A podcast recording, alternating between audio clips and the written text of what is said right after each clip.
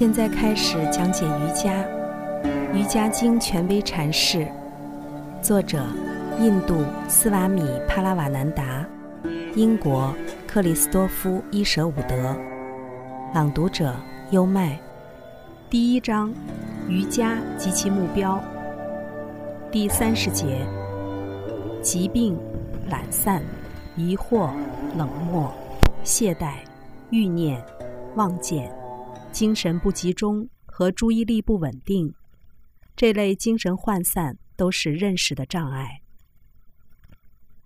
第三十一节，精神涣散常伴随着悲伤、失望、身体颤抖和呼吸不均。我们注意到，波颠舍利所列出的所有精神涣散的表现，几乎都出自达摩。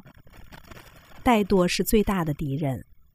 它使人悲伤怯懦、优柔寡断、自义自怜、浅薄轻浮、充满疑虑。懈怠还可能是疾病的心理成因。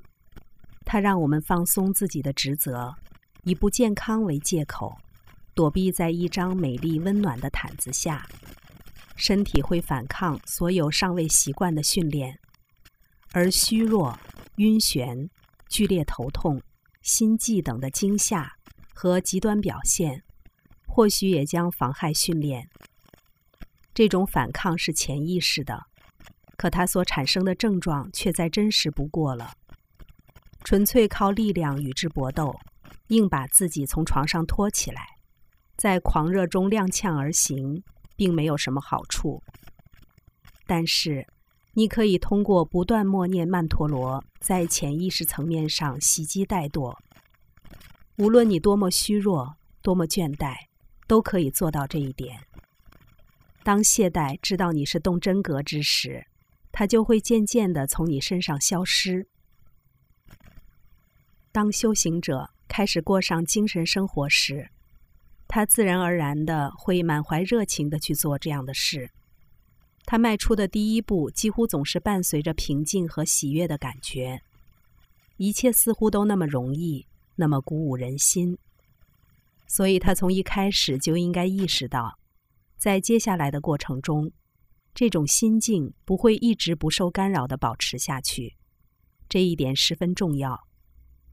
宗教并不仅仅是一种愉悦的状态，期间会有反复，要经历抗争。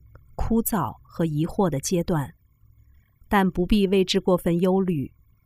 神志清醒的感觉，无论怎样被称颂，也不是精神进步的唯一指标。在我们的心看似暗淡无光时，我们也会茁壮成长。所以，永远不要听信懈怠的提示，他会试图劝导我们说，这种暗淡无趣是失败的征兆。只要我们继续做出努力，我们就不会失败。第三十二节，专注于一个真理可以消除精神涣散，也就是专注于上帝存在这个真理。上帝有许多形态，因而通向他的道路也不计其数。波颠舍利探讨了其中几条道路，我们稍后会详细介绍。这条箴言就是强调心住一处的重要性。一旦修行者选择了其理想的神性形式，以及通向此神的道路，他就必须牢牢地抓住它。有些人在对待宗教的态度上过于随意，他们东一榔头西一棒子，浅尝辄止，不能将任何一条达于目标的道路走到底。而所有这些路最终是相通的。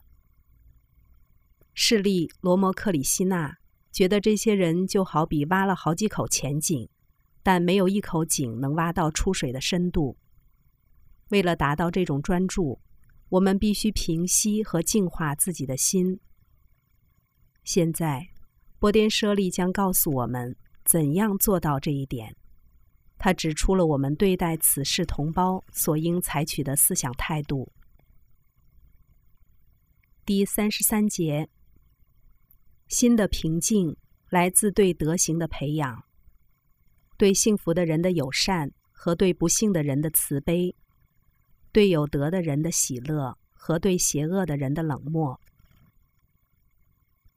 如果碰上一个幸福的人，我们大多会羡慕他，乃至嫉妒他的成功。